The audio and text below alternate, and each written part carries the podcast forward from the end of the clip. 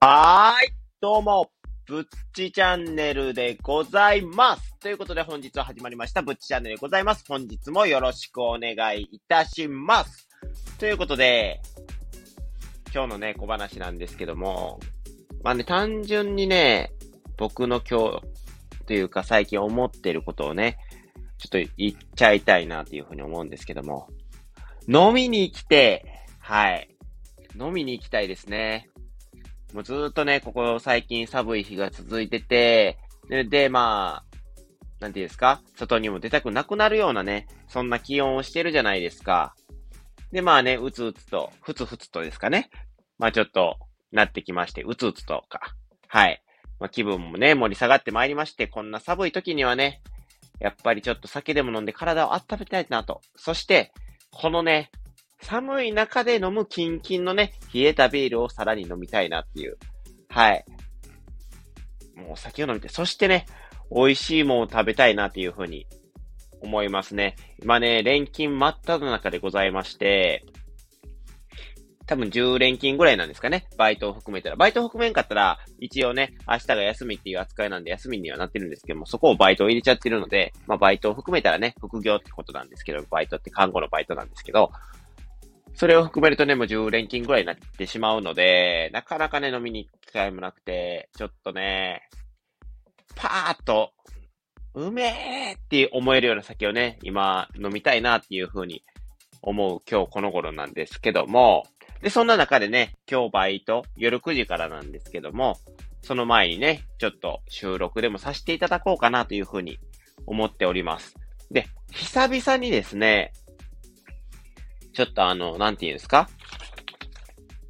メモというか、配信のための、まあ、カンペみたいなものを作りまして、まあ、軽くですけどね、わかりやすくね、皆さんにね、今回のお題をお届けできればなっていうふうに思っております。それではね、本題に参りましょう。ということで、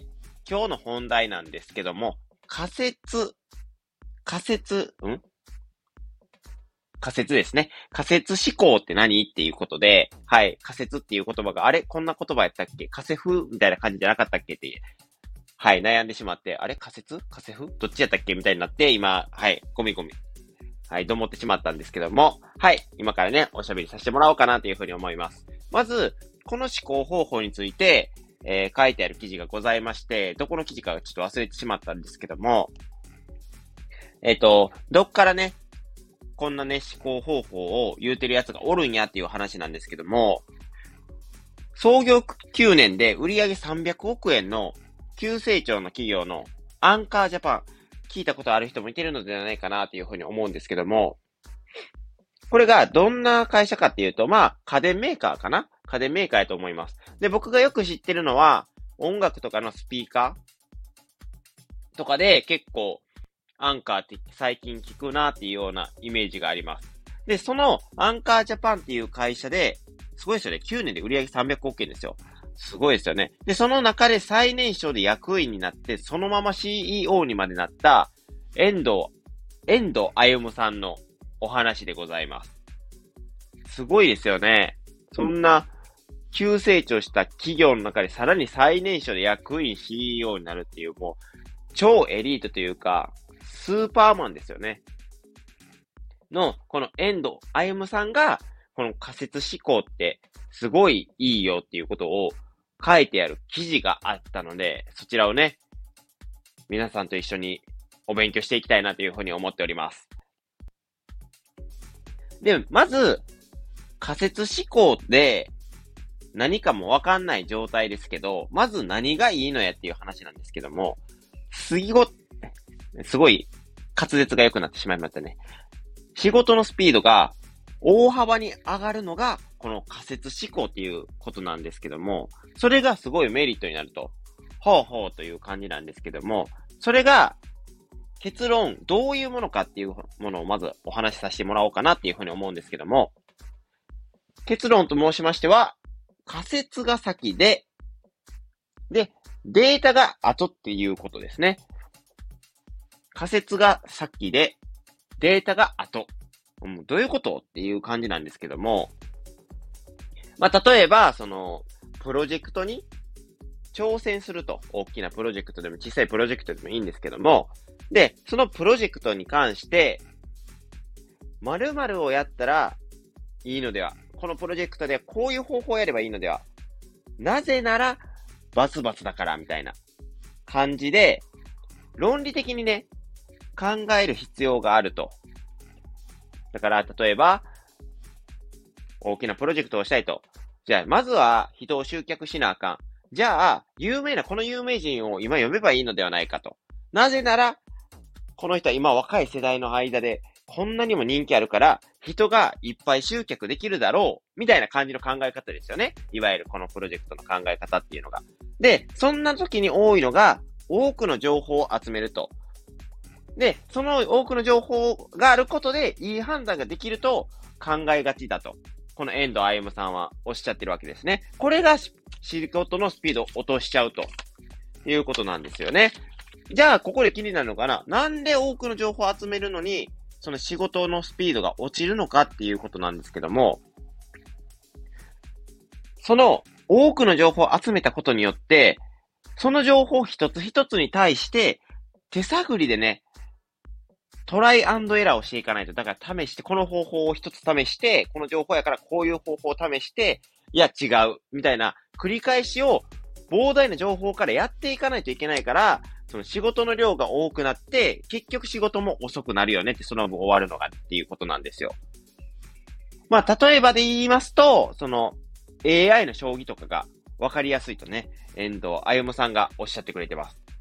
どういうことっていう感じなんですけども、AI って将棋をするときは、次の一手、例えばこの歩を動かしたらいいのかとか、いや、はたまたこの右隣の歩を動かしたらいいのかとか、人っていろんなところから、まあ、考えて、やると思うんですけども、AI はその膨大な手段がもう何万通り、何千通りってあるわけですよ。で、その中を瞬時に最前提、最前提を見つけて、まあ、ゲームを進めていくわけですよ。将棋のね、AI っていうのは。だが、人では、その膨大なね、何万通りもある中で最前提を選ぶのって、すごい時間がかかるわけですよ。例えば今、えっ、ー、と、藤井翔太さん将棋のあの、もうカリスマ、若きカリスマの人と今、羽生善治さん。結構将棋好きな誰でも知っている超有名の、僕も、僕でも名前が知ってる羽生さんなんですけども、その人が将棋やってるんですけども、すごい時間がかかるわけじゃないですか。それって、やっぱり、あらゆる先、なんて先も見越した膨大な、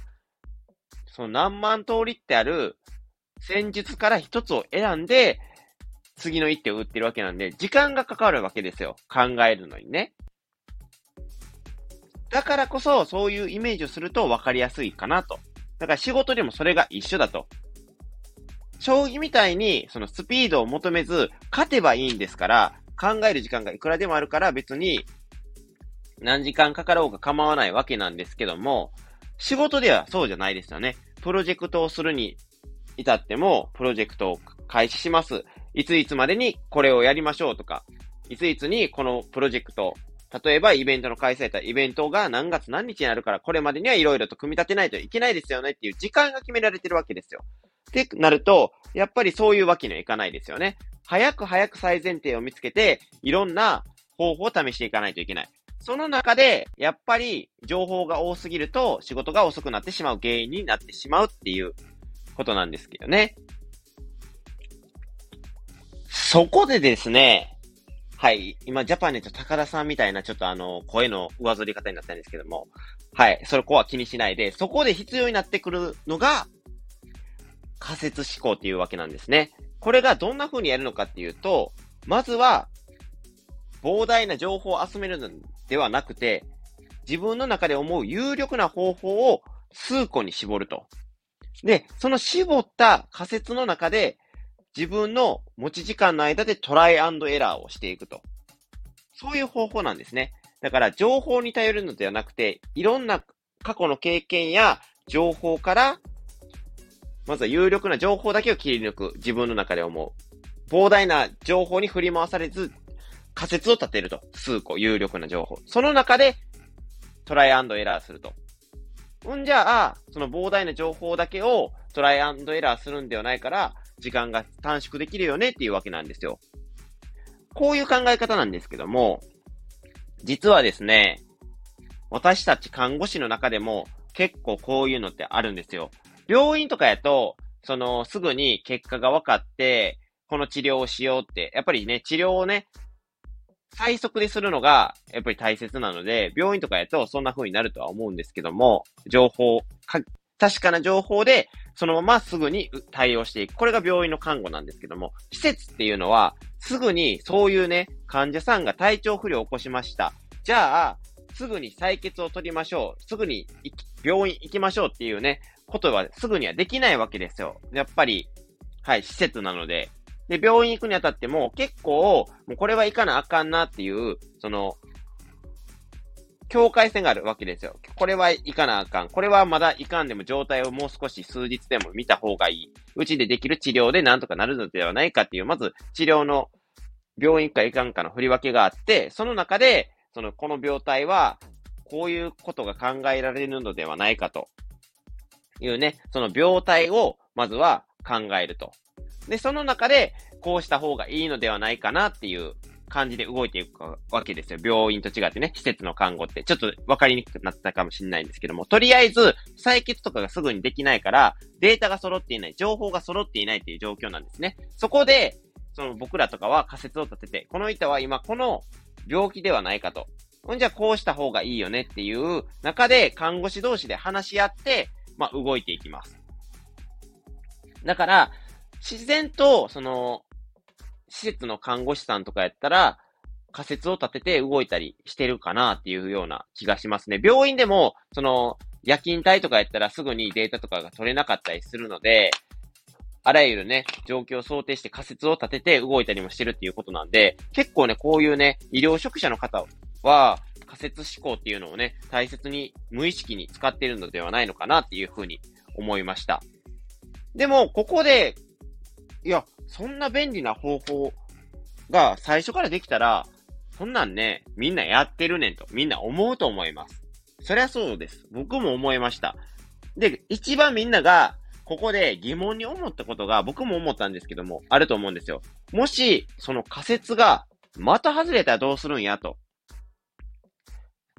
で、ここで、遠藤歩夢さんはね、こう言うわけですよ。もちろんそんなこともありますと。じゃああかんやんって思うかもしれないんですけども、その場合はその仮説をを修正して、また新しい仮説を検証したらいいだけやと。でも、この出戻りを少なくするためには、普段のインプットとかも必要ですよっていうふうにおっしゃってるんですね。だが、遠藤さんはこういうわけですよ。普段、アンカーでは何が売れているか、そのアンカージャパンっていうね、家電メーカーで働いてるわけなんですけどもね、遠藤さんが。その基礎データはもちろんあると。結果、その情報、ある程度ある情報の中から、いろんな有力な仮説を立てて、すぐに動けるっていうわけなんですよね。だから、結論と申しましては、普段からとりあえず、いろんな情報をしっかりと勉強しといて、その中で動いて仮説思考をしていくと、仕事のスピードが段違いで速くなるっていうことなんですね。だから、最初からこの仮説思考をしようとしてもダメなのかなっていうふうに思います。あらかじめ自分の経験であったりとか、その基本のデータ、その仕事に対して必要なデータっていうのがあるじゃないですか。これを覚えといたら、ここに活かせるみたいな、そういうデータがあってこそのこの仮説思考になってくるのではないのかなっていうふうに僕は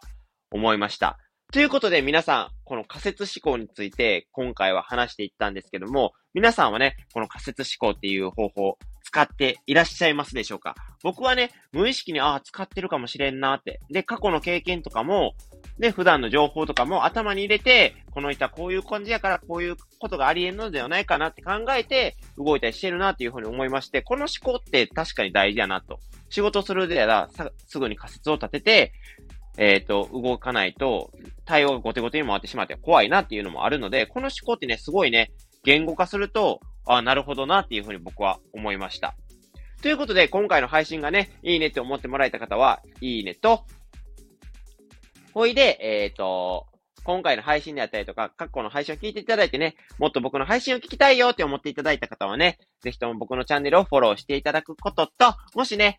仮説思考に関して僕もやってる、や、やったことないから、今度からやってみますとかいう方がいてたらね、コメントとかでくれるとね、僕の励みになりますので、ぜひコメントをね、いただけると嬉しいでございます。ということで、今回のブチチャンネルは以上となります。えー、今回もご清聴ありがとうございました。それではまた会いましょう。それでは、ではでは。